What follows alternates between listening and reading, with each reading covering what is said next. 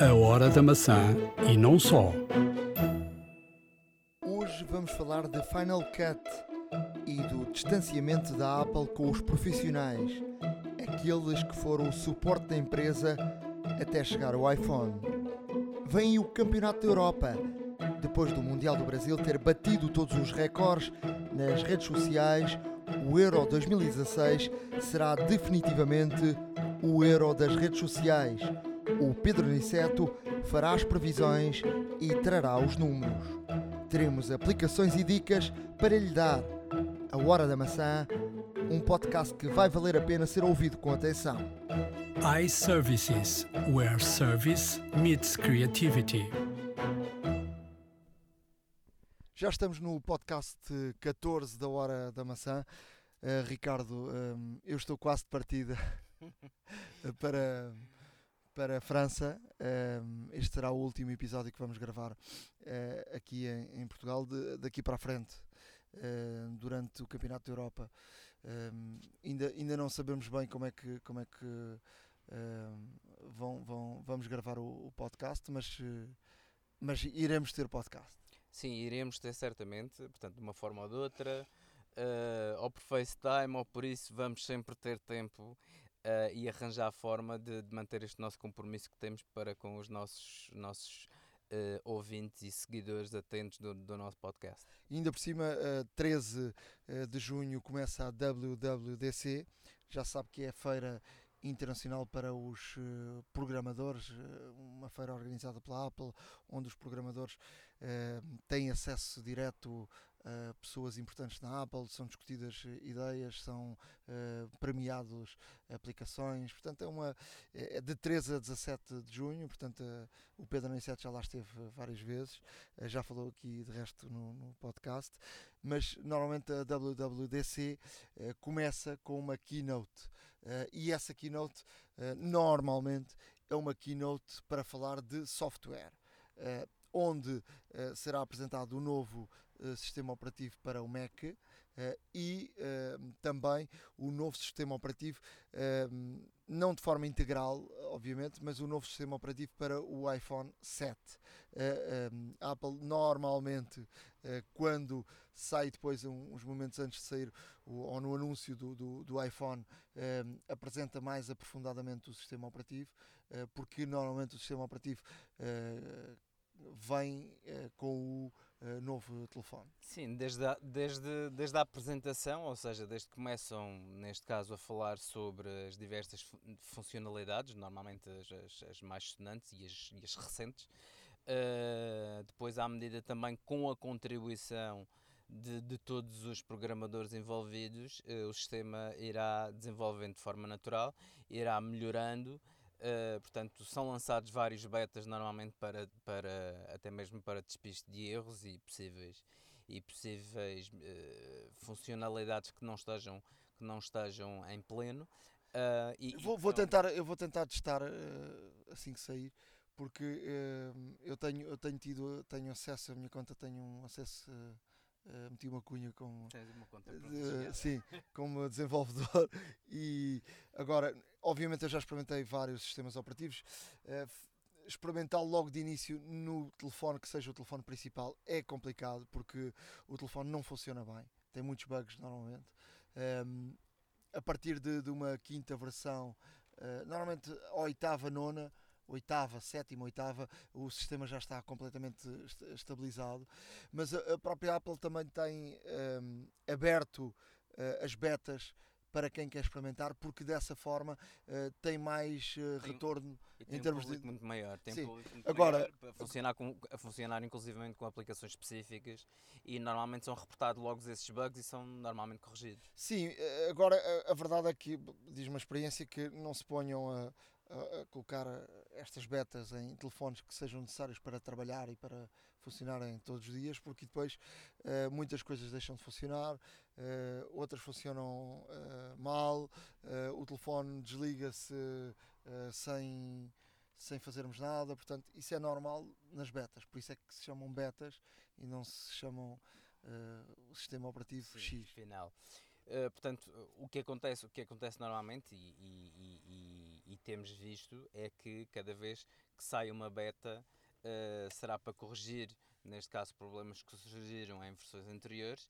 Uh, e obviamente a Apple, nesse aspecto, aprimora sempre o sistema operativo até a sua data de lançamento oficial, porque normalmente é, é normalmente e, e, segundo o ciclo que, que a marca nos tem habituado, é apresentado normalmente nesta, nesta época uh, e dizem disponível no outono, ou seja, portanto... Sim, e nunca, e, nunca, e nunca abrem o jogo todo, ou seja, mostram alguma coisa do sistema operativo e depois... Só mais aprofundadamente uh, é de, mostrado de forma detalhada então junto do, do anúncio do, do, do, do novo iPhone. Uh, vamos esperar por dia 13 uh, de junho, que é o dia então da, da, da keynote da WWDC. Um, depois, uh, dizer-te que já experimentei o iPad Pro 9.7, um, gostei muito, grande máquina.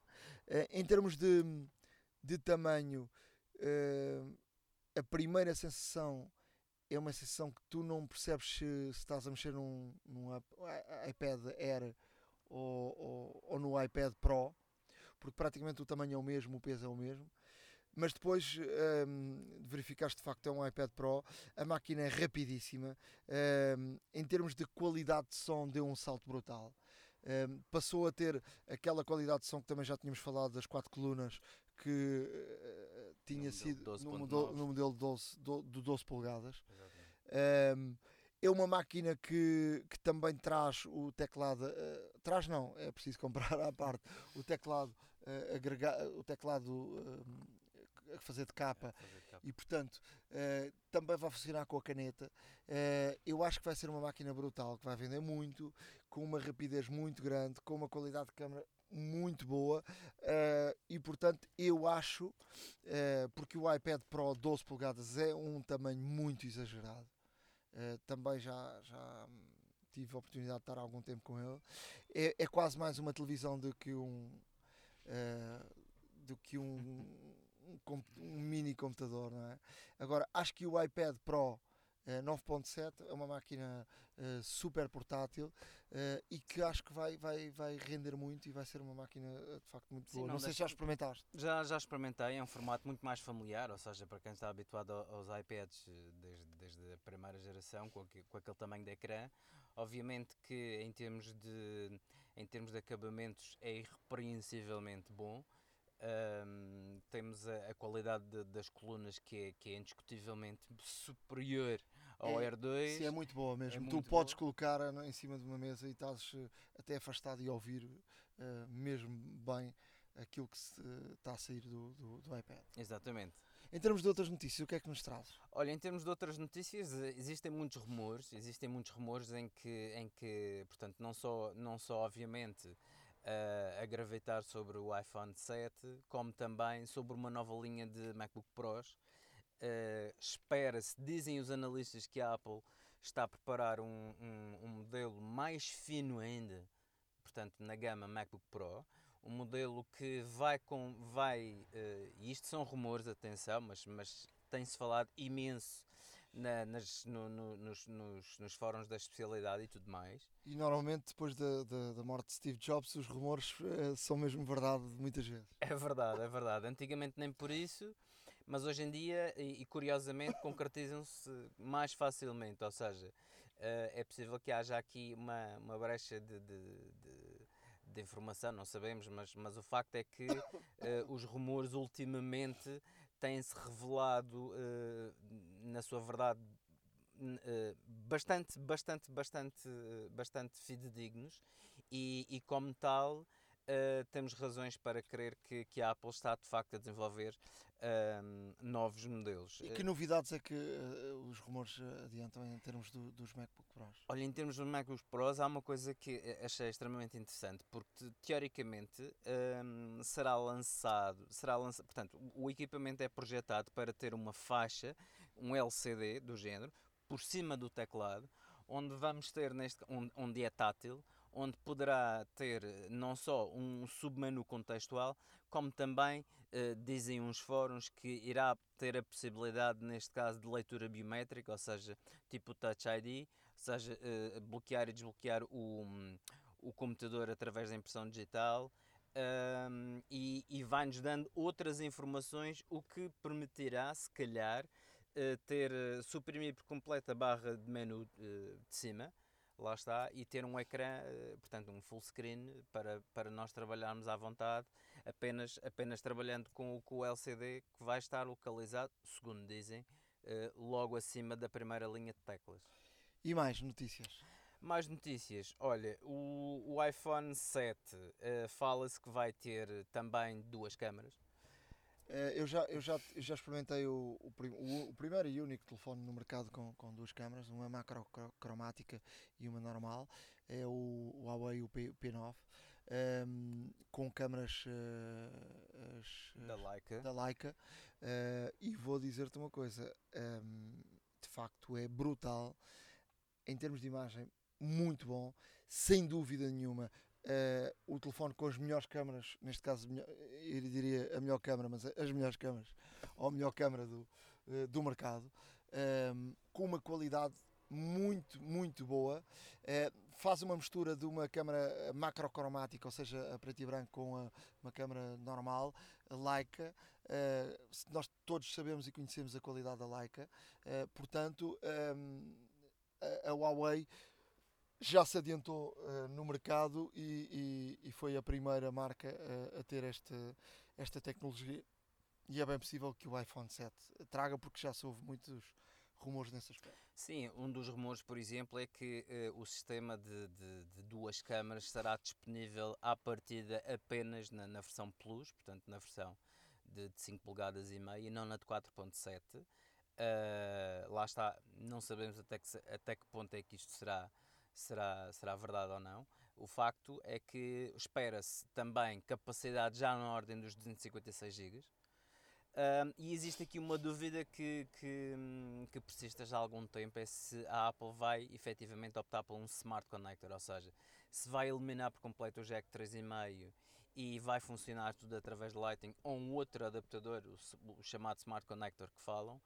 Um, Até os próprios fones, não é? Sim, exato. Ou seja, um, existem muitos rumores. Sim, mas isso pode criar aí um problema que é tu posso, uh, ou tens de ter adaptadores e lá vai mais um, uns mais 20 ou 30, 30 euros. Uh, para, para teres uns outro, qualquer tipo de, de, de escutadores de qualquer marca para funcionar no iPhone, mas isso é algo que já se fala há, há bastante tempo. Sim, exato.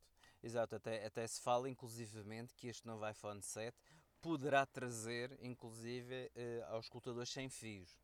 Portanto, não sabemos até que ponto, lá está, continuamos sem saber até que ponto é que é verdade ou não, mas uh, o facto é que será um telefone em que o ecrã, teoricamente, uh, mantendo a mesma dimensão, será um ecrã, uh, portanto, sem margem, ou seja, portanto, ocupar a dimensão toda do telefone, também não sabemos se será verdade ou não, mas dizem os analistas que, em consenso, a Apple é possível que venha a vender cerca de 65 milhões de unidades do iPhone 7. São as projeções para já feitas.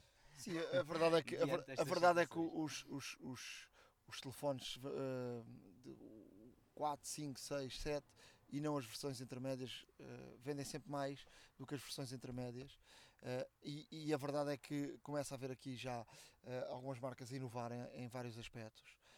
por exemplo, a Samsung este último modelo voltou outra vez a ter a, questão de, de poderes fotografar dentro de água e poderes filmar dentro de água e ser imergível, não, não é totalmente à prova d'água, mas é, é de facto até esquisito porque uh, o telefone tem lá os, os, os buracos para, para, para os fones e para, para carregares e, e, e, podes colocar o telefone dentro de água que ele funciona. Uh, eu acho que a Apple, uh, o cliente Apple, já começa a exigir aqui uh, um salto de qualidade e portanto eu acho que a Apple está pressionada em relação também uh, ao mercado uh, por ter algo de facto inovador e não é fácil, mas ter de facto aqui algum salto qualitativo e não só de melhoramento.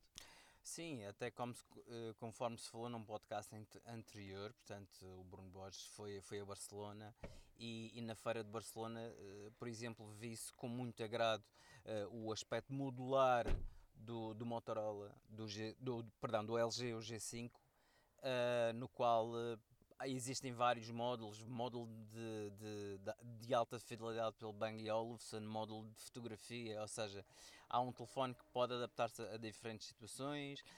Tenho dúvida se isso vai vender ou não vai vender, mas pronto. Pois, pois lá está. Mas, mas, mas o, que o, que é, o que é interessante é que de facto as outras marcas estão muito preocupadas em inovarem, em, em, em modificar por completo os terminais. Um, e a Apple acredito que esteja a ser pressionada para, faz, para fazer o mesmo, faz todo o sentido. Inclusive. Até porque foi a Apple que deu o primeiro salto, uh, ao primeiro uh, mudança radical em termos de telefones em, em todo o mundo. Uh, seguindo na, na, nossa listagem de, de, de notícias.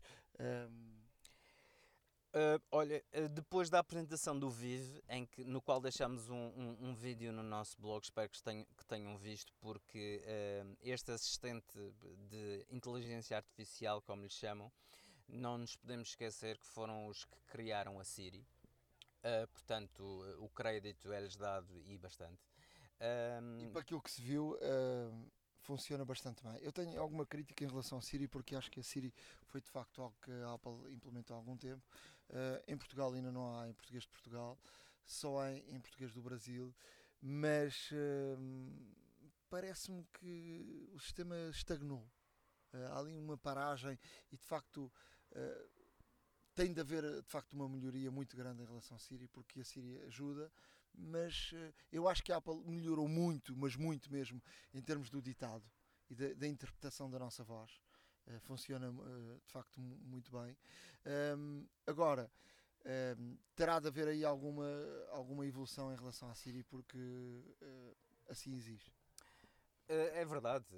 Nós, o que verificamos é que a integração do Vive portanto, permite-nos saber se choveu há cinco quintas-feiras atrás na, na ponte de Golden Gate, na Golden Gate Bridge, por exemplo, às 5 da tarde. Ou seja, é uma pergunta que de facto tem, tem aqui muito, muito contexto. Uh, e o que se denota é que, uh, portanto, uh, a capacidade, neste caso, de interpretação de, do próprio sistema e, e, a busca da informação é muito mais detalhada. Ou seja, estamos a falar de um, de, um, de, um, de um sistema que praticamente diz-nos tudo aquilo que precisamos saber sem, sem, sem termos uma linguagem específica ou uma linguagem muito própria sobre aquilo que queremos uh, procurar, pesquisar ou tentar saber.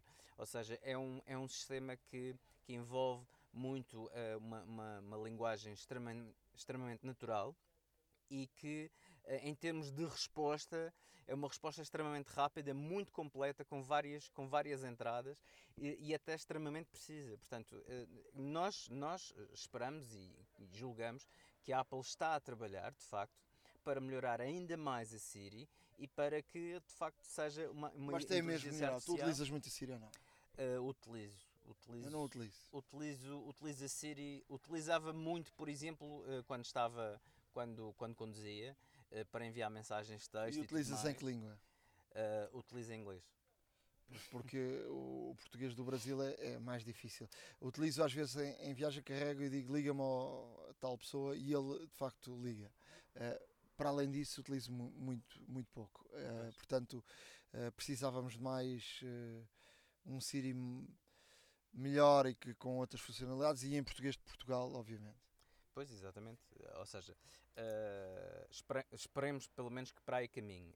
uma outra notícia é que, portanto, saiu um, um, um equipamento da Amazon o Echo, no qual será o, o centro de, de, entretenimento doméstico, ou seja, tem uma série de funcionalidades. Saiu com alguma surpresa, com portanto saiu para já nos países que, funci que funciona a Amazon, não é? mas saiu também com alguma surpresa porque parece ser um aparelho uh, de facto com que faz muita coisa, não é?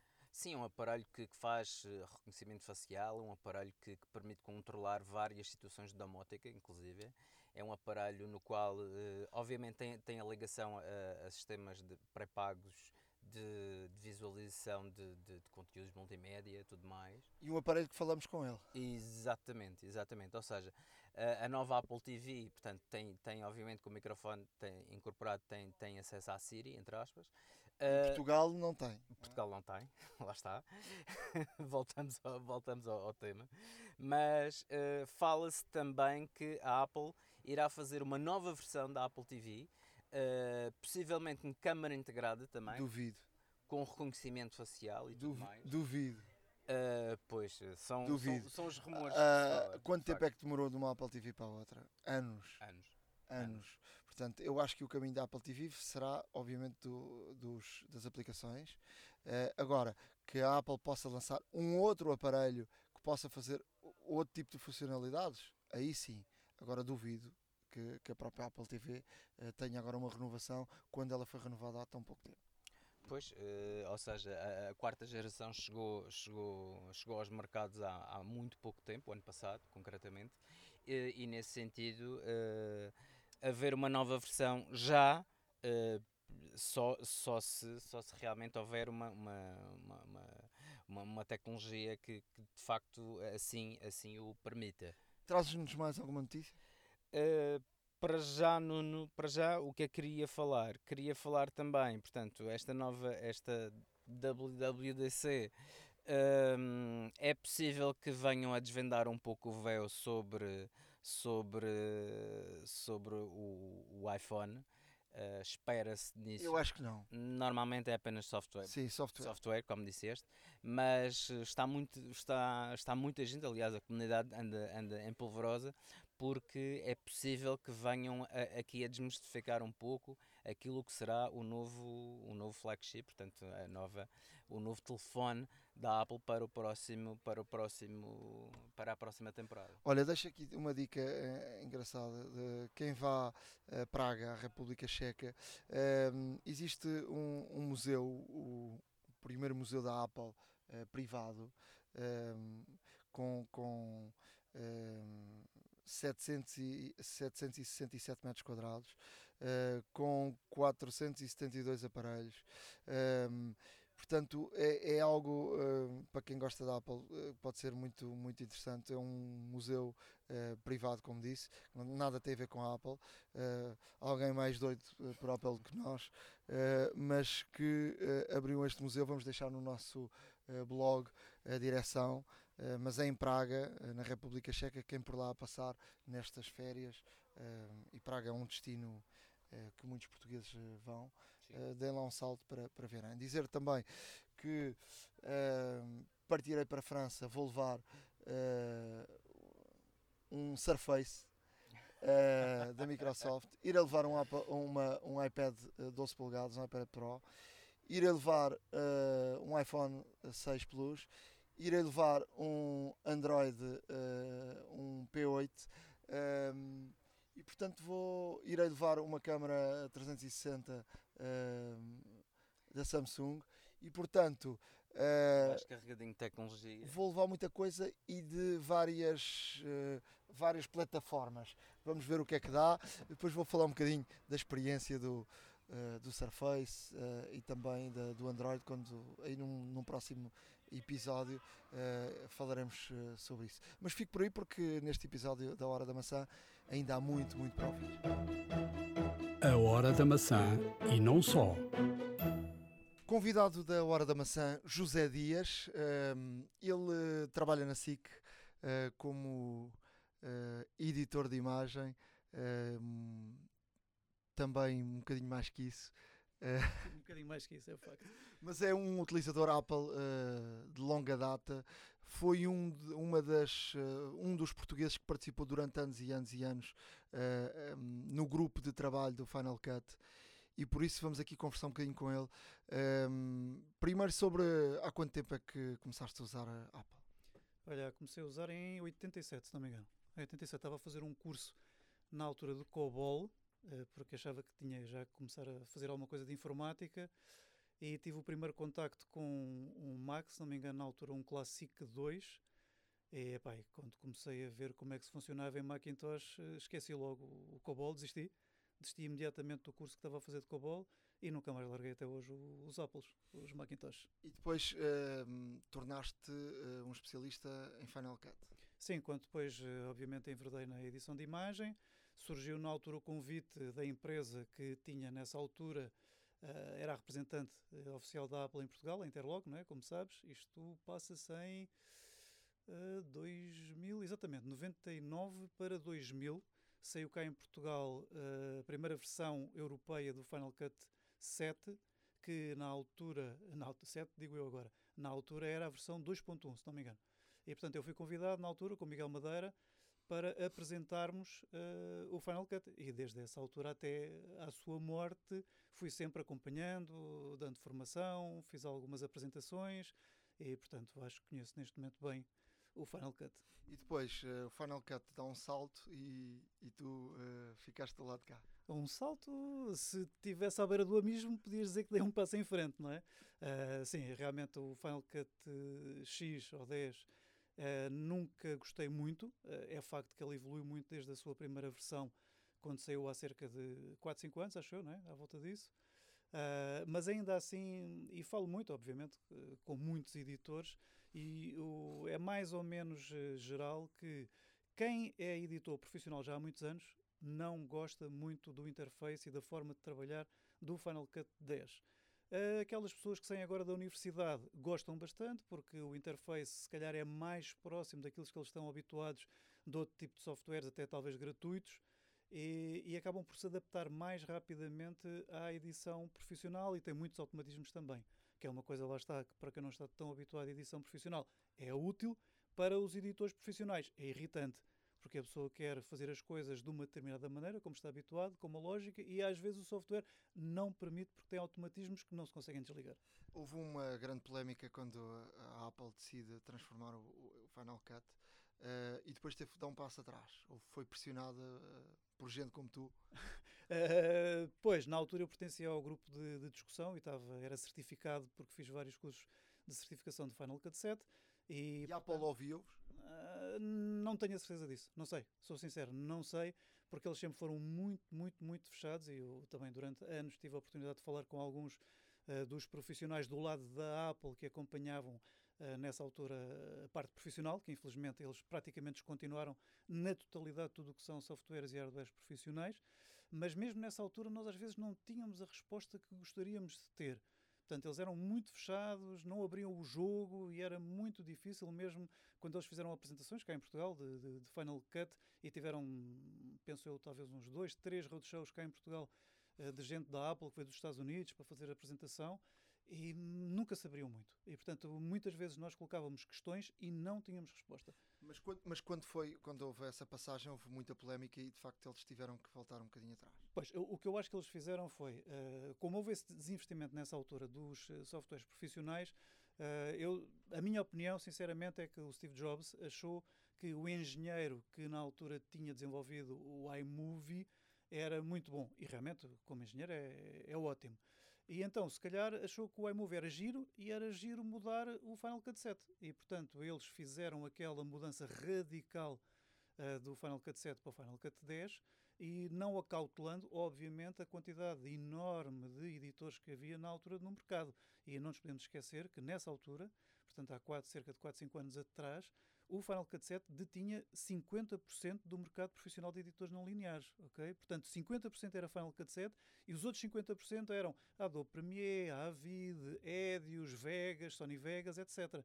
E, portanto, eles, eh, por e simplesmente, deram só o luxo de deitar fora toda essa gente que confiou na marca, confiou no software e fizeram uma coisa radicalmente diferente que, sim, nessa altura houve muita gente uh, a dizer mal, e nessa altura, quando eles lançaram o Final Cut 10, não fazia quase nada em termos profissionais. Não tinha um output de vídeo, não interligava com equipamentos, enfim, tinha uma série de, de falhas enormes dentro do uh, âmbito profissional. Neste momento, posso dizer que o Final Cut 7 já é uma ferramenta profissional, sem dúvida, pode-se gostar ou não gostar. Eu não gosto. Estás a falar do 10, não é? Do 10, obviamente. obviamente. E curiosamente, já agora, pronto, tu sabes, mas para dizer que ainda se utiliza o Final Cut 7 e nós aqui na SIC ainda utilizamos o Final Cut 7. Com limitações, obviamente, o software neste momento já tem alguns bugs, porque foi descontinuado, portanto eh, já saíram em cima disso para uns 5 sistemas operativos e é evidente que eles deixaram de acompanhar o Final Cut 7 e, portanto, vai havendo ali assim alguns bugs Uh, mas pronto, há certas tarefas que nós fazemos aqui. Eu utilizo o, diariamente o Avid, utilizo o DaVinci, uh, utilizo o Final Cut 7, como já disse. O Premiere estou agora também a começar cada vez mais a explorar, porque acho que realmente é uma ferramenta que está muito interessante. Mas há certos trabalhos que eu ainda continuo a fazer melhor e mais rápido no Final Cut 7. O que é mesmo é com esses. Mesmo com essas uh, falhas que vão acontecendo e considerando, lá está, que é um software descontinuado há 4 ou 5 anos. Olha, uh, vamos falar um bocadinho da, da tecnologia na, na, tua área. Uh, esta área da edição uh, evoluiu bastante. Tu, entretanto, especializaste num, numa área para pa televisão que era uma área um bocadinho esquecida, que é para, para, que as pessoas percebam que é algo que no cinema já acontecia há muitos anos, ou seja, para equilibrar uh, todos os planos feitos. Ou seja, uh, muitas vezes as reportagens, as grandes reportagens, são feitas uh, num longo tempo, com variedíssimas câmaras, Exato. com cores diferentes, uhum. e portanto tu és um verdadeiro pintor. Não diria tanto, mas uh, realmente foi uma, uma porta que se abriu com os momentos de mudança. Na altura, o Jorge Plicano, que era o homem que estava à frente desse projeto, veio ter comigo uh, porque gostava de dar um look diferente àquelas reportagens. Uh, falámos um bocado, eu, na altura, obviamente, eu sempre gostei de fazer a correção de cor, ou seja, lá está, como tu disseste bem, igualizar os planos, isto para quem não sabe exatamente o que é que é, de forma a que o espectador, quando está a ver um programa inteiro, não tenha descontinuidades nas imagens, nem mais claros, mais escuros, uma um bocado azulada, uma um bocado encarniçada, etc. Portanto, o espectador, ao fim e ao cabo, quando vê aquilo, é-lhe agradável à vista, sem se aperceber, obviamente, desse trabalho que foi feito antes. Mas uh, ainda falando agora aqui assim dessa, portanto, desses momentos de mudança que foram realmente a grande mudança que existiu aqui na SIC em termos de tratamento de imagem de, eu, obviamente não são de todos os programas, mas são daqueles programas em que se ter, ter um cuidado acrescido.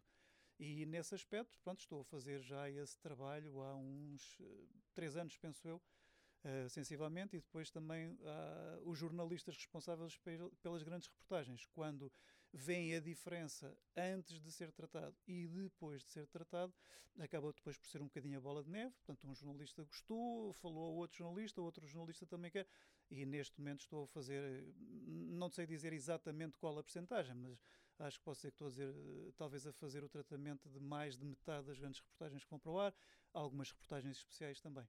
Em termos de, de, cinema, isso era uma coisa normal, em termos de televisão, não era. Em termos de televisão, não era, começou a ser isso há relativamente pouco tempo. Por exemplo, nas novelas que passam na SIC, que são feitas na SP Televisão, se forem à ficha técnica no VIN, também vem lá que existe o colorista. O nome em português são um bocadinho estranho, em inglês é o color grading, apesar de também é colorist, uh, portanto, a pessoa que, que, faz esse trabalho depois aparece na ficha técnica como colorist. Mas uh, o exemplo que eu costumo dar às pessoas que estão menos habituadas a isto, ou são menos sensíveis às partes técnicas, é uma pessoa quando entra numa casa, uh, se a casa estiver pintada de forma mais ou menos uh, com tons naturais, quando passa de uma visão para a outra, ou até de parede para parede, dentro da mesma divisão, quando sai, se lhe perguntarem então de que cor é que era a parede daquela casa que tu acabaste de ver? as pessoas, se calhar, não sabem dizer, mas, mas se sentiram-se bem, foi agradável estarem lá, não notaram nada, digamos assim. Se entrarem numa casa, numa divisão em que tem uma parede amarela, uma parede verde, uma parede uh, azul, bom, se calhar aquilo é chocante e elas notam à primeira, logo que viram aquilo e que não foi agradável à vista. E lembram-se de certeza que aquela divisão em que entraram tinha paredes diferentes. Portanto, qual é que é o trabalho que eu e outros colegas meus fazemos? é exatamente, é um trabalho invisível ao fim e ao cabo. E o que nós queremos é que no final do programa a pessoa quando viu, o que interessa é evidentemente o conteúdo, é sempre o mais importante, mas que todas as componentes são agradáveis, não eh, causam, eh, não causam dispersão ao espectador para se concentrar no que é importante, que é o conteúdo. Isto é válido, por exemplo, para a sonoplastia. A sonoplastia que eu, que eu também já fiz no passado é boa quando o espectador não se apercebe dela. Ou seja, se o espectador se apercebe da sonoplastia, é provavelmente porque há uma música demasiado alta e não conseguiu ouvir bem uh, a voz do jornalista ou do locutor. Portanto, são sempre, normalmente, os pontos negativos que fazem a pessoa notar aquela componente. Portanto, também no caso da sonoplastia, se a pessoa chegar ao fim e foi tudo agradável, percebeu tudo, então é porque a sonoplastia fez um bom trabalho. E este trabalho só é possível por causa da tecnologia. Eh, antes era impossível. Quer dizer, a tecnologia ajuda sempre, obviamente, quem está uh, depois a trabalhar. Mas se as pessoas não tiverem o know-how para fazer, a tecnologia não ajuda, não é? Vamos falar um bocadinho de, de, de que software é que usas para, para, para fazer uh, este trabalho. É o Resolve DaVinci. Portanto, é um software que, curiosamente, é gratuito, apesar de ser um software uh, super potente. Ele era, custava centenas de milhares de euros. A empresa Blackmagic comprou aí há uns 3 anos, penso eu, 3, 4 anos. Uh, e desde que compraram, passado uns meses, disponibilizaram de forma gratuita. A versão paga custa cerca de mil euros, enfim, tem algumas nuances que são interessantes, obviamente. Ainda assim, a grande, grande, grande maioria do trabalho qualquer pessoa, tenha Mac, tenha PC, pode descarregar e experimentar. Agora, é um software difícil de aprendizagem, não é fácil e é preciso ter uma máquina muito potente, porque senão uh, o software não consegue. Aliás, um, o software não, o software é muito exigente e se não se tiver uma boa máquina, não se consegue fazer nada. Portanto, tu trabalhas com Mac? Eu trabalho com Mac. Aliás, nós aqui assim na SIC, nas pós-produções vídeo e pós-produções áudio, temos tudo plataforma Macintosh. E o que é que trabalha? O que é que está por que maquinão é esse que está por trás de, uh, deste DaVinci? Quer dizer, neste momento agora já não é um maquinão muito grande, porque são máquinas, uh, são os Mac Pros ainda, não os Mac Pros mais recentes, os chamados, enfim, cilindros, eventualmente como o pessoal normalmente costuma chamar. Ainda temos os G4s, uh, desculpa, G4s nada, os Mac Pros, portanto, os, os, a última geração antes destes novos, com este novo formato. Agora, o que é muito importante nestes softwares também, hoje em dia quase todos estes uh, softwares, como por exemplo o Adobe, uh, o After Effects também, uh, tiram muitos recursos da placa gráfica e portanto nós tivemos que colocar uma placa gráfica de 4 GB para poder exatamente correr este software. Em termos de, de aprendizagem, alguém ensinar isto ou é, é, é preciso ser autodidata? As duas coisas. Ou seja, a pessoa tem que gostar, tem que ter muitos conhecimentos já do que é que é cor, das bases de, genéricas da televisão, obviamente que sim. Uh, nós aqui depois tivemos a ajuda também de uma pessoa que nos veio aqui assim fazer um workshop e que também foi bastante importante.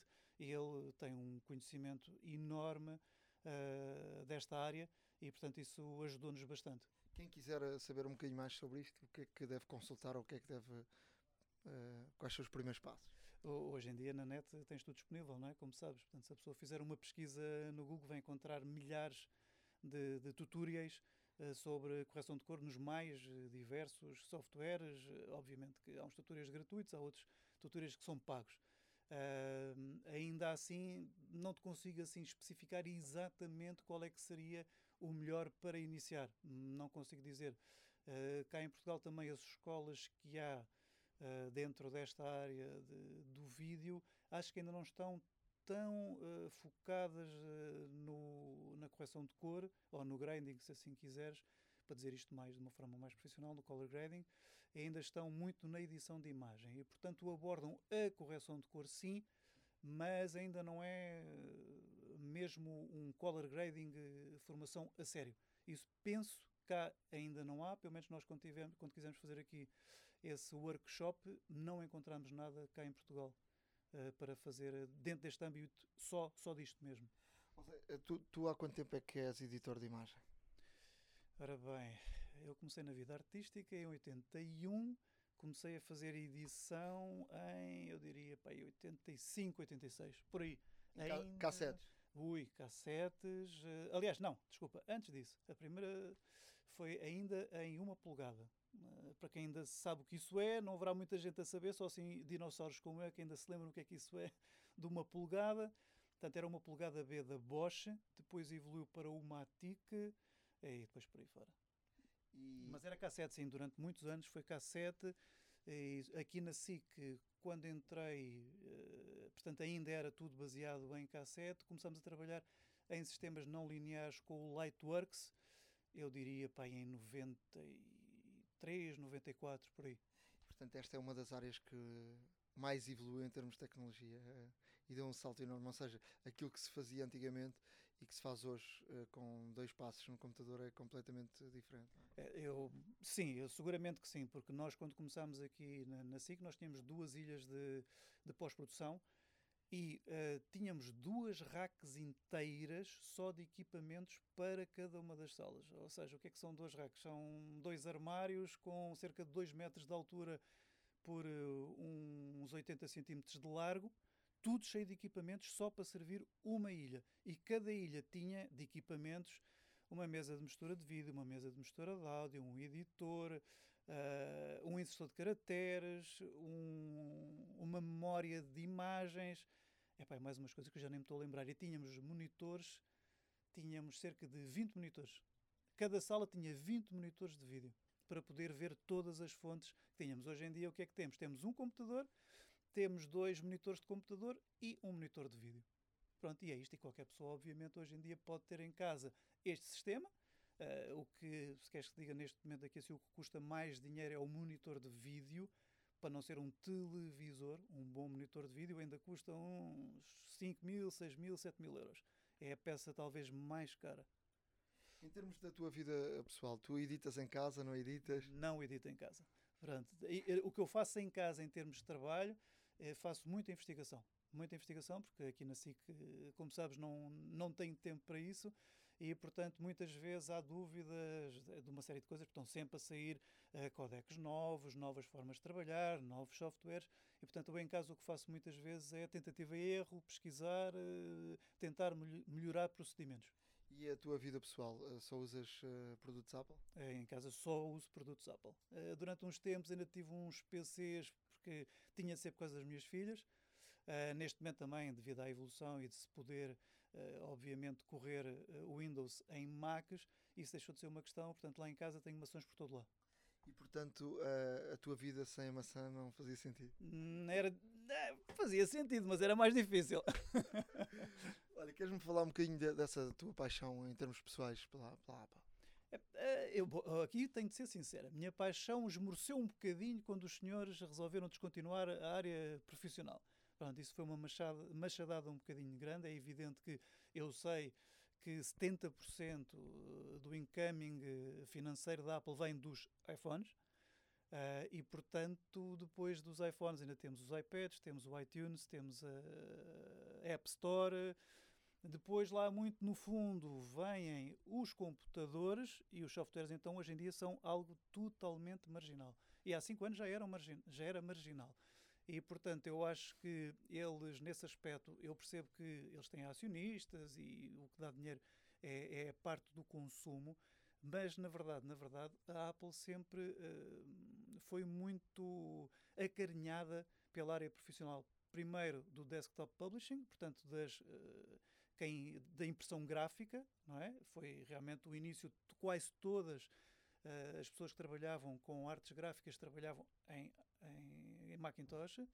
Depois isso passou um bocadinho para grafismo e vídeo, e eu acho que foi um bocado disparatado uh, eles desbaratarem ao fim e ao cabo uma quantidade de, de, fãs, que estamos a falar em muitos milhares, para não dizer milhões, não, não sei se são milhões, mas uh, largas centenas de milhares de pessoas que, que, seguiam e que continuariam a trabalhar nesta, na plataforma e a utilizar os softwares da Apple e que neste momento estão a virar, obviamente, porque, por exemplo, em termos de edição de imagem pura e dura, a grande maioria das pessoas neste momento está a adotar o Premiere. E muita gente está a fugir da plataforma Mac e está a ir para o Windows. E eu acho que isso foi um erro estratégico, na medida em que o iPhone, uh, neste momento, continua a ser top, mas uh, quem é que diz que não aparece agora uma marca qualquer, que até pode nem ser uma Samsung, uma LG, uma Wiki, uma outra marca qualquer, mas aparece uma nova marca que apresenta um produto excelente e que o iPhone começa a perder, como uh, neste momento eu não vou dizer que está a perder, não está a ganhar tanto, porque na verdade a Apple ainda continua a ser a empresa com o maior uh, valor bolsista do mundo. Uh, o que, enfim, é uma coisa importante. Mas ainda assim, estas coisas nós sabemos que isto muda tudo muito rapidamente no mundo tecnológico. E se eles começarem a perder cota de mercado, se os acionistas começarem a deixar de acreditar, eles podem ter um problema. E, portanto, eu acho que desbaratar eh, a área profissional, na minha opinião, foi um erro estratégico. Ou seja, uh, vem a WWDC. Um, ehm, tu achas que, uh, em termos de software, falámos aqui de software, uhum. iPhoto, ou Fotos, uh, o iTunes, coisas assim que parecem que já estão há, há demasiado tempo na mesma. Achas que pode haver novidades aqui este mês de junho em relação a isso? Ou, ou, ou achas que não? Eu não, não te sei dizer, porque mais uma vez a Apple, como é muito fechada, é raro eles deixarem sair o que quer que seja de boatos verdadeiros. De vez em quando, ultimamente até têm deixado cair de vez em quando alguma coisa, mas é muito raro. Eu não sei se eles vão fazer isso ou não, mas que deviam fazer, deviam, porque o Fotos eh, eu acho que tem vindo a piorar de tempo.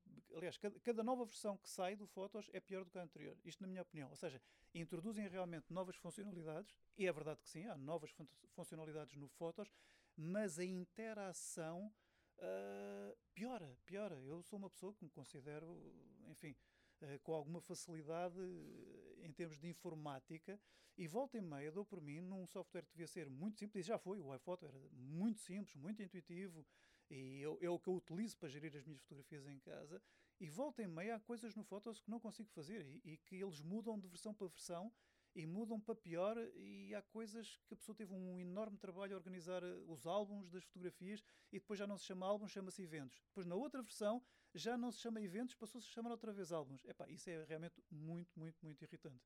Tu, portanto, uh, és da minha opinião, porque eu já falei isto anteriormente, que de facto a Apple se tem esquecido um bocadinho do, do software. Eu acho que eles têm esquecido muito do software. Não só do profissional, como já falei, mas também deste mais caseiro digamos assim. Eu acho que sim, eu acho que eles deviam voltar novamente a investir nisso e, e, e pensarem que a Apple não é só iPhones. Zé, muito obrigado por esta conversa. Uh, ficou aqui uma apresentação. Não sei se queres, uh, se as pessoas quiserem saber um bocadinho mais sobre ti, onde é que podem encontrar alguma informação? Uh, se quiserem procurar, tenho alguns vídeos meus no YouTube. Portanto, se quiserem procurar José Dias YouTube, talvez consigam encontrar. Tenho lá, inclusive, alguns vídeos para quem tenha mais curiosidade, se quiserem encontrar vídeos do primeiro dia de emissão da SIC, que tem alguma graça, que foi umas imagens que eu fiz, uh, portanto, em 6 de outubro de 92, e que publiquei, se não me engano, quando a SIC fez 20 anos. Ok. Muito obrigado uh, por esta, este bocadinho que conversámos aqui na, na Hora da Maçã. Foi um prazer. Há uma app para isso aplicações, hum, como estamos em altura eh, de Euro 2016, vou deixar aqui duas, hum, duas aplicações. Eh, são as duas oficiais hum, da, da UEFA. Eh, UEFA Euro 2016, a aplicação oficial, onde virá todos os jogos, os, grupos, tudo, portanto, para irmos acompanhando ao, o campeonato com, com todos os resultados, com os jogadores, com as notícias de cada equipa, uh, com tudo isso. Depois uma aplicação uh, também é da UEFA, mas é uma aplicação interessante, que é uma aplicação de prognósticos. Uh, e é uma aplicação onde ehm, a pessoa pode apostar numa equipa e, e, e, e, vai fazer um prognóstico até de grupos ehm, pode uh, tem que se a pessoa tem que se registar uh, e depois pode até ganhar prémios uh, com, com as, os seus prognósticos porque a pessoa vai vai vai dizer quais são os prognósticos do grupo adivinhar os resultados de todo o torneio desde a fase de grupos passando pelas fases de, de, de, eliminar até à final. Portanto quem conseguir acertar mais resultados pode ganhar prémios pela UEFA. Portanto são duas aplicações que eu queria deixar aqui em tempo de, de futebol porque este vai ser um mês de muito futebol. Pois vai. Antigamente tínhamos o polvo, agora temos uma aplicação em termos prognósticos, mas esta de facto é fantástica porque ao registar-nos poderemos eh, vir a ganhar prémios inclusive, e o que se torna muito interessante. Olha, eu trago-te uma, uma aplicação uh, para, para os desportistas, para, para, quem, para quem realmente utiliza o seu telefone. Há, várias, há várias, existem várias aplicações deste género. Esta, esta, o nome é Moves, M-O-V-E-S, é gratuita. Uh, e portanto, neste caso, uh, dá-nos, é um pedómetro no fundo, e dá-nos uh, a distância percorrida ou a andar, ou a correr, ou até mesmo de bicicleta.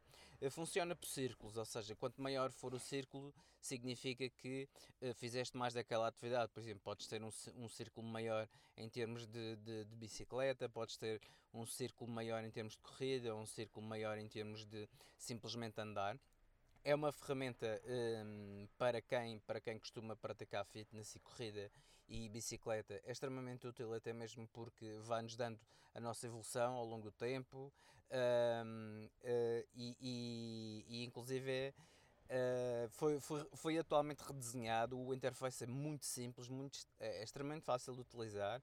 Tem, tem também, obviamente, os já conhecidos mapas, também o que é que percorremos, o a distância percorrida, a velocidade e tudo mais. Portanto, uh, todos estes, todos esta, toda esta informação para nos querer fazer mais e melhor. Um, tenho outra aqui uh, no qual uh, quem já não teve a necessidade de enviar uma, uma, uma, uma imagem ou, de, ou até mesmo ter acesso a uma imagem para um determinado, para um determinado um, artigo, para um, para um determinado projeto, seja o que for, nem que seja na brincadeira para, para, para entre amigos. Uh, a aplicação é a Giphy, ou seja, G-I-P-H-Y, também é gratuita. Uh, permite, neste caso, pesquisar entre vários milhares, dezenas de milhares de fotografias de, com vários temas, neste caso, desde publicitários, humorísticos, a, a situações uh, que possam surgir. Uh, Permite-nos rapidamente encontrar uma, uma, uma, uma imagem que, que, que, neste caso, satisfaça os nossos requisitos, enviá-la enviá por e-mail ou até mesmo guardar e utilizar no, no, no nosso site inclusive, portanto são, é, são, são aqui duas aplicações que valem a pena, são ambas gratuitas e valem a pena experimentar. Olha quem é ele. Estou aqui com um homem que uh, vive muitas emoções uh, no Estádio da Luz, uh, chamado Paulo Farol, é o speaker do Benfica. e já percebi que ele é um homem tecnologicamente falando muito atento porque está eh, a olhar para aquilo que eu estou a dizer e não deixa de olhar para o iPhone dele. És eh, dependente, não és? Ou nem por isso?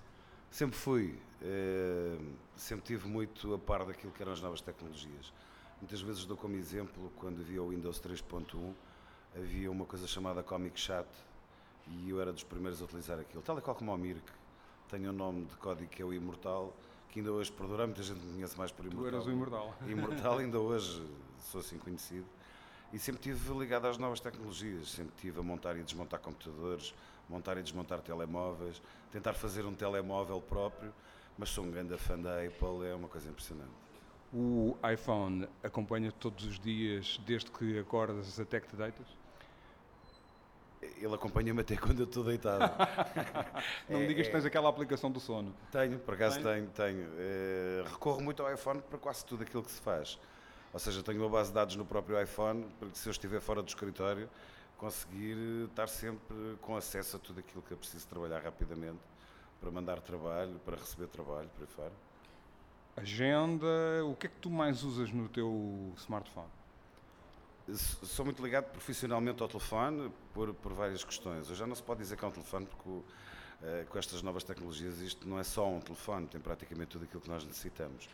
Mas mais, às vezes, também pela parte particular. Sou uma pessoa que sou muito atento aos aniversários, gosto de ser o primeiro sempre a dar os parabéns. Tenho uma aplicação que às 23h59 todos os dias me avisa de quem faz anos. Tenho algumas mensagens já previamente feitas para determinadas pessoas uh, e tenho esse cuidado de estar sempre mais próximo daqueles que me são próximos também. Depois é e-mail, SMS, eh, chamadas, chamadas cada vez menos? Chamadas, chamadas tem que se falar. Apesar de eu ser a voz, não, não gosto muito de falar ao telefone. Gosto mais de, de escrever, sempre gostei mais de escrever. Tenho alguns truques que é, por exemplo, dois capas é qualquer, três capas é quaisquer, ou seja, cada vez. Tenho vários truques de escrita para ser mais rápido e escrever corretamente português, que é uma coisa que me faz grande impressão. É as pessoas eh, terem códigos para escrever, às vezes eu é que fico baralhado, que eu não percebo o que é que lá está escrito. Mas, mas sim, e-mail, SMS, WhatsApp, Viber, sempre estive a par de todas essas, eh, essas tecnologias. Tudo aquilo que é mais do que conversar, eu não, não alinho tanto. Não utilizo muito o Messenger do Facebook, uh, não utilizo muito o Facebook, utilizo para postar algumas coisas que são mais pessoais do que profissionais.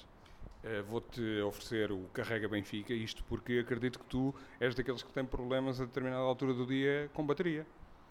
É, e esta história dos iPhones não terem uma bateria para nós tirarmos e pormos outra, veio complicar um bocado o assunto, apesar de ter uma grande autonomia. E sou um grande fã, sem dúvida, da Apple. Era um grande fã da, da Ericsson, depois mais tarde da, da Sony também Ericsson. Fui, também fui, depois da Nokia. Ainda hoje, Também, de vez em não quando, é? tenho exercício.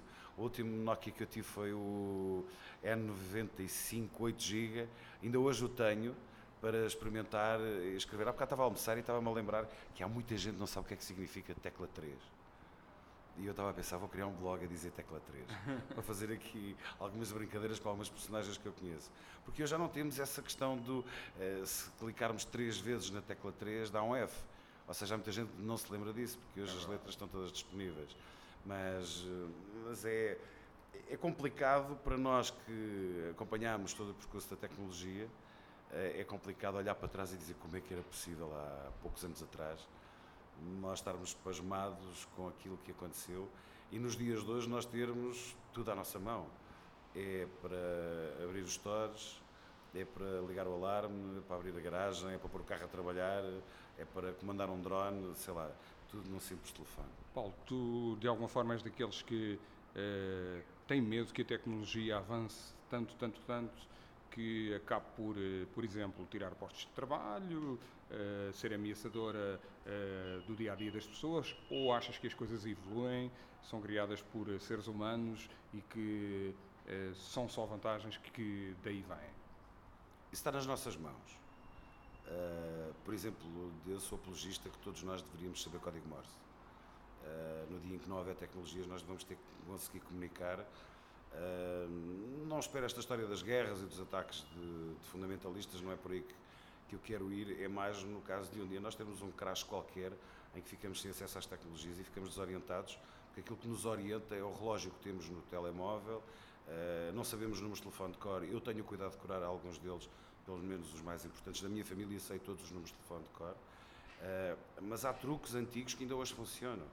Quem tiver um telefone da primeira geração que saiu, com certeza tem a oportunidade de nunca ficar sem qualquer tipo de comunicação. Uh, mas não tenho muito esse medo. Tenho mais o medo de o mundo parar, porque as pessoas se habituaram de determinada forma a terem tudo muito facilitado. Uh, como tenho medo que mais dia menos dia os nossos jovens não saibam escrever corretamente, não saibam falar corretamente, porque têm um corretor no telemóvel que os ajuda a escrever, às vezes mal, porque se confunde um bocado que é o brasileiro com o que é português. Paulo Farol, a voz do Estádio da Luz, o speaker do Estádio da Luz, o convidado desta vez. Fruta da época. Bem-vindo à Fruta da Época deste episódio de A Hora da Maçã. Esta, nesta edição hum, eu queria fazer aqui uma pequena reflexão sobre o uso de redes sociais eh, revisitado. Nós eh, sabemos que estamos a poucos dias do Euro 2016, que vai ser realizado em França.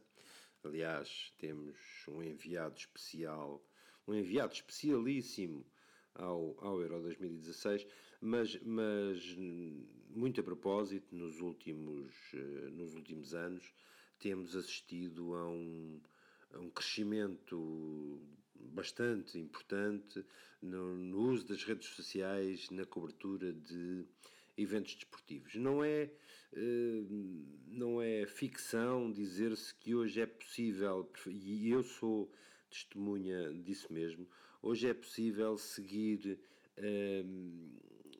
um acontecimento desportivo, seja ele de média ou grande dimensão, com um altíssimo nível de precisão, sem ver a transmissão desse mesmo acontecimento desportivo. Estamos a falar de futebol, estamos a falar do, do maior desporto, do, do, maior magneto de consumo de, de desporto do, do mundo e um, as redes sociais, nomeadamente Twitter e Facebook, não podem de forma alguma ficar fora desta, desta reflexão. Hoje, como eu diria, é possível um, pegar numa timeline Twitter devidamente, devidamente ajustada para as nossas fontes de informação, mas dizia eu, pegar numa timeline de Twitter e seguir o, o acontecimento de forma mais rica, de forma mais com mais conteúdo do que propriamente vendo o jogo. Sejamos certos, sejamos sinceros, a visão do jogo é a nossa visão, é a visão primeiro que a realização nos dá da, da partida, o que, o que em si é o sumo principal do acontecimento, mas se nos abstrairmos desse, desse facto, se não existir para nós eh, emissão televisiva ou transmissão televisiva, seja qual for a forma porque, porque cheguemos até ela, eh, é possível usufruir dos olhos do mundo, porque ver várias, eh, várias entradas vários tweets, neste caso, sobre o mesmo assunto, dá uma perspectiva interessante. Eu confesso que há uns anos era fortemente eh, contra o facto de estar eh, desviado da atenção.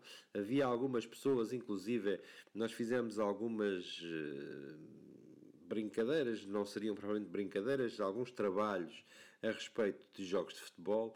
Tweetar jogos de futebol é uma tarefa insana porque o ritmo a que, a que um jogo se vai desenrolando nem sempre é compatível com a, a rapidez de entrada desse, desse, mesmo, desse mesmo jogo e o facto de alguém estar a twittar uma coisa que supostamente não está a ver no momento em que twita eh, faz com que esse fluxo eh, seja bastante torpedeado pela falta de atenção que o próprio emissor tem em relação ao jogo. A, a, grande questão aqui é que socialmente é possível estar a apreciar um feed de 20, 30, 40, 50 utilizadores diferentes que têm perspectivas diferentes e que vêm enriquecer a história da nossa partida. Quantas vezes já nos últimos tempos eu tenho tirado dúvidas sobre lances mais polémicos e basta-me fazer uma média de opinião em relação a, a, àquilo que cada fonte eh, pensa sobre determinado aspecto do jogo para, para ter uma, uma visão melhor do que, do que se passou. A verdade é que eh, eh, os, números são, os números são avassaladores. Eh, durante um, um, um jogo, um evento desportivo, eh, há uh, números do último Mundial que são absolutamente impressionantes. Uh, durante o Brasil-Alemanha houve 35,6 milhões de tweets. Uh, já o Alemanha-Argentina teve menos, 32,1 milhões. E o evento que, se, que mais se aproxima, não da área do futebol, mas o Super Bowl, o futebol americano, teve eh, durante, durante eh, o último Super Bowl 24,9 milhões de, de, tweets, sabendo que muitos destes tweets são também sobre o próprio espetáculo e, e, o Super Bowl não é, eh, enquanto no futebol o intervalo é um momento absolutamente morto e neutro, no Super Bowl isso não acontece e muitos destes números são causados, no caso do Super Bowl, por, por uh, coisas que acontecem durante o intervalo. Isto significa que, na prática, uh, o próximo europeu se arriscará também a ser significativo. Eu, eu não acredito uh, que tenha a força do Mundial, uh, estamos a falar da força dos números, mas uh, estamos a falar do continente onde a tecnologia é um, omnipresente. Estamos a falar da Europa Central e estamos a falar de um continente que tem uma carga de tecnologia bastante assinalável na mão das pessoas. Eu continuo a assistir à minha escalada, tenho falado nisto tipo, frequentemente em, nos últimos episódios, à escalada da utilização de dados no dia a dia. Ah, este mês, este mês de maio passado, foi pela primeira vez toquei perto dos 5 GB numa utilização normal de celulares, já pouco, já pouco, uh, já pouco Twitter ou já pouco Facebook, uh, como eu costumo dizer, em, eh, em desktop ou em portátil, estamos a falar da utilização de dados celulares. Seja como for, as próprias organizações não estão, não estão a menosprezar a questão das redes sociais e cada vez mais tentam uh, uh, levar o espectador, seja no, nos meios televisivos, seja noutros meios, às, à, à interação. ou seja, já passámos a fase do, da, da fruição apenas daquilo que um emissor uh, vai tweetando ou vai debitando para as redes, mas sim na, na, interação com esse próprio emissor. É hoje normal que uma, uma grande emissora televisiva tenha uh, uma equipa, já não é trabalho de um homem só, uma equipa a alimentar o, o feed de notícias, portanto, a colocar no ar os tweets, são com os apontamentos daquilo que, que, está a acontecer, e outra equipa uh, uh, disposta apenas a interagir, a perguntar e a responder, por forma a não desviar o emissor principal da sua função, que é manter agarrado o consumidor de, o consumidor de dados. Uh, os números continuam a ser muito grandes. As, as interações da, da última da última final do Mundial por país, isto são números, uh, eh, um, eh, são números absolutamente uh, avassaladores. Estamos a falar de 11 milhões de interações nos Estados Unidos, em território americano, durante, estamos a falar durante a final, durante a final do último Mundial, uh, abaixo dos 9 milhões no país organizador, cerca de 8 milhões de interações na Argentina e, curiosamente, 6,5 eh, milhões na Alemanha. Eh, eh, é possível olhar para a demografia disto em algumas, em algumas redes, nomeadamente no Facebook, com, com targets definidos muito claramente, com uma audiência masculina a dominar por completo no Facebook, entre os 18 e os 24, e é aquela que mais se manifesta, mas que está uh, muito próxima da, da próxima, da, da, do seguinte intervalo etário dos 25 aos uh, 34. É, é possível hoje fazer análises de todo o género deste, deste tipo de interações, saber quem são os jogadores mais, mais mencionados, quais são os momentos sociais durante um jogo, uh, estabelecer picos de, de, de, de audiência ou de, de, manifestação para cada, para cada momento do jogo e uh, uh, o próprio, a própria FIFA está, está bastante atenta. Isto, isto, isto tem implicações tremendas ao nível, do, ao nível da, da, da própria introdução de publicidade. Nós vamos lentamente vendo o afinar da máquina organizativa para, hum, para a injeção de publicidade num determinado momento. É verdade que há aqui momentos que eu questiono quando olho para documentos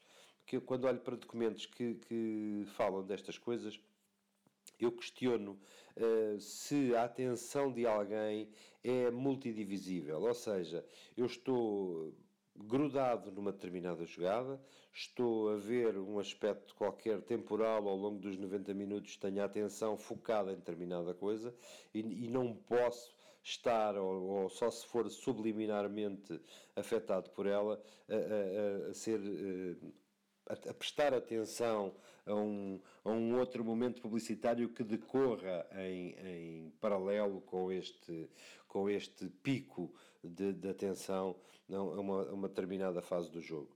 E isto é, do ponto de vista social, muito interessante, porque é possível determinar momentos mortos, é possível determinar momentos de menos interesse. Isto num, num jogo de alto ritmo é, é, é, é matéria quase de, de, de, feitiçaria e de magia negra, mas, mas olhando para os números ao longo dos 90 minutos e vendo as várias curvas de atenção e, logicamente, de interação com as pessoas que estão nas redes, é absolutamente fascinante pensar em tudo o que se pode uh, vir a fazer uh, com, esta, com, com toda esta brutalidade de informação. A verdade é que, uh, de, de, do último Mundial para cá, as redes sociais proliferaram mais, há, há sempre uma curva de crescimento que ainda permanece, não só proliferaram em termos de. e progrediram em termos de utilizadores como também algumas outras redes ditas menores se manifestaram também um pouco mais ativas. Uh, tenho assistido à carreira do Snapchat ultimamente e não, não sendo o ideal para discutir um, um, jogo, há sempre público, há sempre público e as redes são sempre tocadas por estes acontecimentos uh, sociais. Uh, é, é, de, é de esperar que novos recordes, novos recordes sejam batidos, se não de, de valores globais de, de assistência, pelo menos de uh, momentos altos durante um jogo.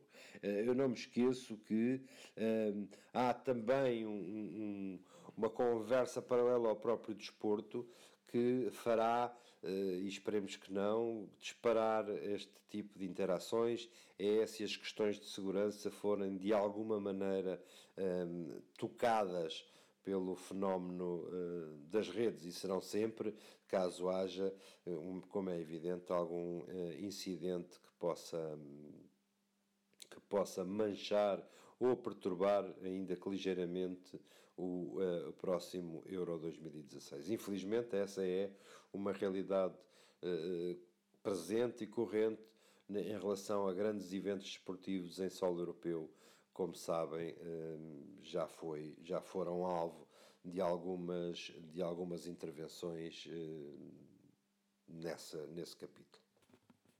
E claramente há, há aqui que, também outro aspecto hum, a realçar. Os números mostram que a tecnologia móvel continua a ganhar terreno.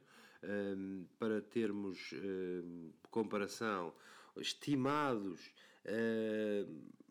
em, em, número de espectadores, 280 eh, milhões de pessoas em todo o mundo eh, veem, eh, viram, neste caso, a final do último Mundial, estamos a falar apenas em devices móveis, e que esse número ainda vai crescer. Há, há há países onde uh, uh, um intervalo de 4 anos, uh, em termos, de, ou neste caso de 2, em termos de redes e, e, velocidades instaladas é significativo, faz toda a diferença. Não, não estou a falar da Europa concretamente, mas em dois anos na Europa muita água, muita água corre debaixo das antenas, como aqui eh, é apropriado dizer, e a verdade é que os números eh, são históricos. Eh, é, é possível estimar que no próximo Mundial quase mais 40% deste, destes 280 milhões estejam grudados num, num pequeno ecrã. Eu, eu, até por experiência pessoal, posso dizer que cada vez vejo mais uh, futebol em ecrãs, em ecrãs de pequena dimensão, uh, por uma questão, não é só uma questão, são várias questões e eu penso por vezes que, que são fáceis de explicar. Uma é a minha própria mobilidade. O tempo não estica, nem sempre é possível dedicar uma hora e 45 a 5, eu também, também estou no intervalo, uma hora e 45 a, a, a uma transmissão de um jogo de futebol e é cada vez mais banal que, eh, e depois não admira que os meus números de consumo de dados cresçam, que o número de, de, conteúdos disponíveis em termos móveis, em termos desportivos, seja cada vez maior. Portanto, é, é suposto esperar que este europeu seja também ele mesmo um, um, um breakthrough em termos de utilização e de construção de, de, uma, de uma linha de crescimento para o consumo de dados móveis. Uh, nós vamos ter. Uh, o Nuno uh, vai estar em França, o Nuno vai em primeira mão e penso que muito, muito brevemente poder falar da infraestrutura tecnológica, porque eu, eu, eu acho que já acompanho o Nuno há não sei exato, não sei precisar quantos anos é que eu tenho é que eu tenho assistido ou tenho tido conversas com ele a respeito de tecnologia. Eh, nós começamos a ter estas conversas, eu penso que foi antes da África do Sul, muito antes da África do Sul, eh, em, europeus ou em mundiais. Eh, ele tem estado em todas e que continua e que continua a ir. E a, primeira, a nossa primeira conversa tem sempre a ver com a chegada ao centro de imprensa. E, o centro de imprensa era o nosso barómetro de, de brincávamos muitas vezes a dizer, é pá, tragam o Mac, uh, já há muitos, muitos anos, tragam o Mac e, e, pouca gente tem. E depois lentamente essa, essa, essa balança, os pratos foram-se equilibrando e até que o Mac ganhou entre os profissionais de mídia um, o seu, o seu destaque e o seu, o seu lugar. Mais tarde passámos a conversar sobre velocidades de. de já no, no, a primeira vez que tivemos esta conversa foi no. penso que terá sido no Mundial Coreia-Japão, em que ele mostrava números eh, de, de, de, acesso, de velocidade de acesso à internet que eram absolutamente estratosféricos comparados com a nossa realidade e cada, a cada evento desportivo, nomeadamente de dois em dois anos, eh, os números são cada vez mais impressionantes e eu não tenho dúvida que França terá também esse, esse motivo de conversa. Para voltar, para tornar a conversa eh, redonda e voltar aqui ao ponto de início, eu, eu recomendo que as pessoas eh, no Twitter experimentem fazer essa experiência de ver um jogo sem ver o, o jogo propriamente dito, indo lendo apenas o feed, porque acreditem, é uma experiência socialmente eh, interessante e absolutamente hilariante, porque temos todos os comentadores de bancada, toda a gente que, que, que, se liga a este fenómeno do futebol, a ver futebol com os olhos de 100 ou 200 espectadores diferentes é algo que é, que é muito interessante. E muitas vezes mais interessante que alguns uh, meios uh, profissionais ao nosso, ao nosso dispor, sem a distração, sem a distração de comentários com que por vezes uh, não concordamos, porque estamos precisamente a ver o jogo, mas garanto-vos que ver bola pelos olhos do Twitter. Eu deixei o Facebook um pouco de fora nesta, nesta reflexão. O Facebook tem uh, uma, uma abordagem diferente. Primeiro, o público de Facebook é claramente um público diferente do Twitter. Não, não, não tenho dúvida nenhuma em afirmar isso. Eu, com os dois meios à frente em relação ao evento esportivo, claramente o Twitter tem vantagem, quer pela velocidade de, de pela velocidade de interação, quer pelo próprio conteúdo que tem que ir ao facto e não ao acessório. Bom, eh, os próximos tempos, os próximos episódios de A Hora da Maçã vão eh, ser necessariamente diferentes. O Nuno estará eh, fora o tempo que a seleção permanecer em França.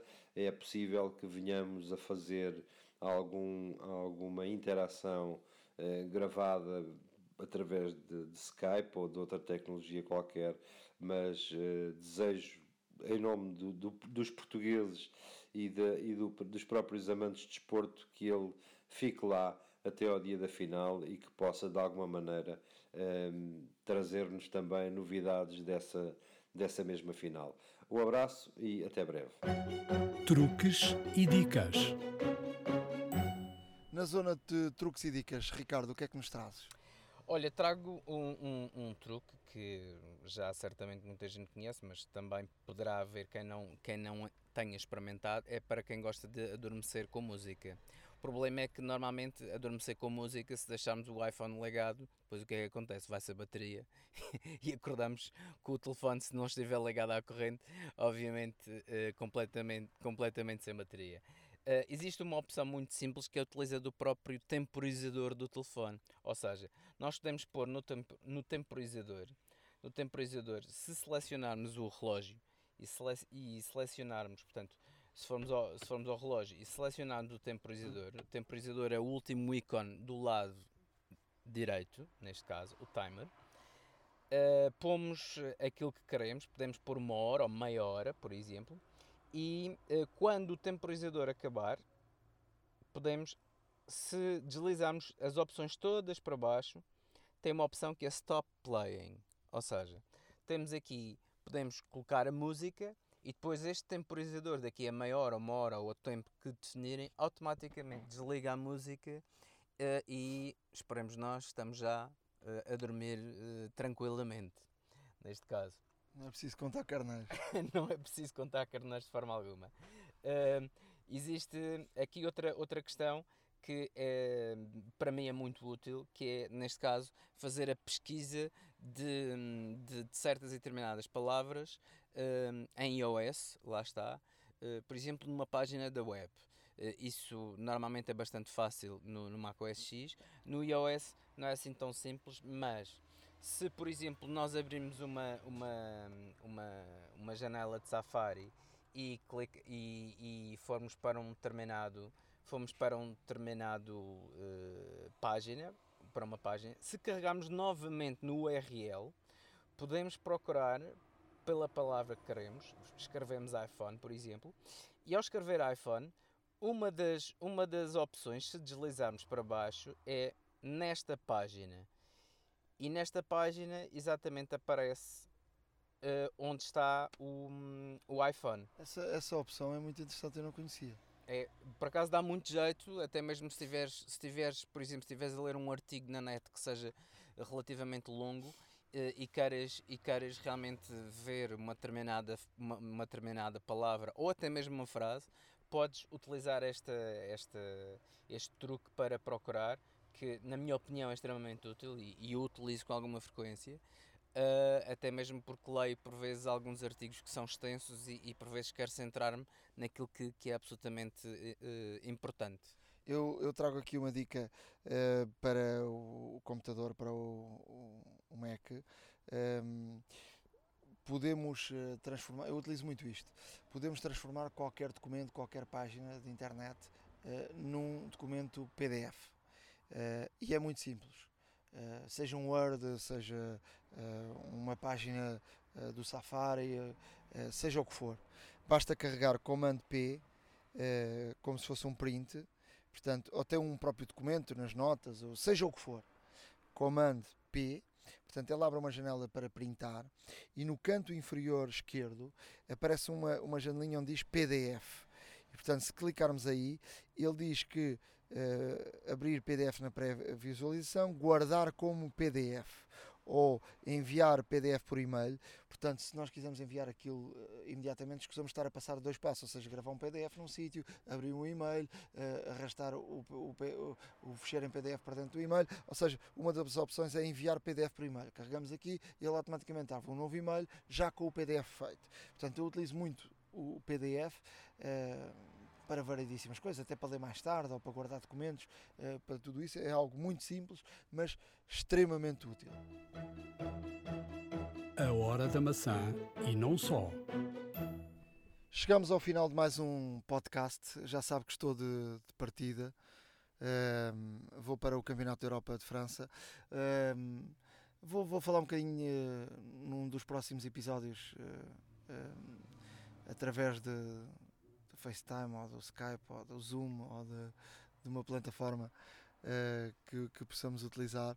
Uh, vou falar um bocadinho dessa, dessa experiência e do que é que estamos a utilizar também em termos de tecnologia uh, neste, neste Campeonato da Europa, porque cada vez mais a tecnologia ao serviço da informação é uma coisa brutal.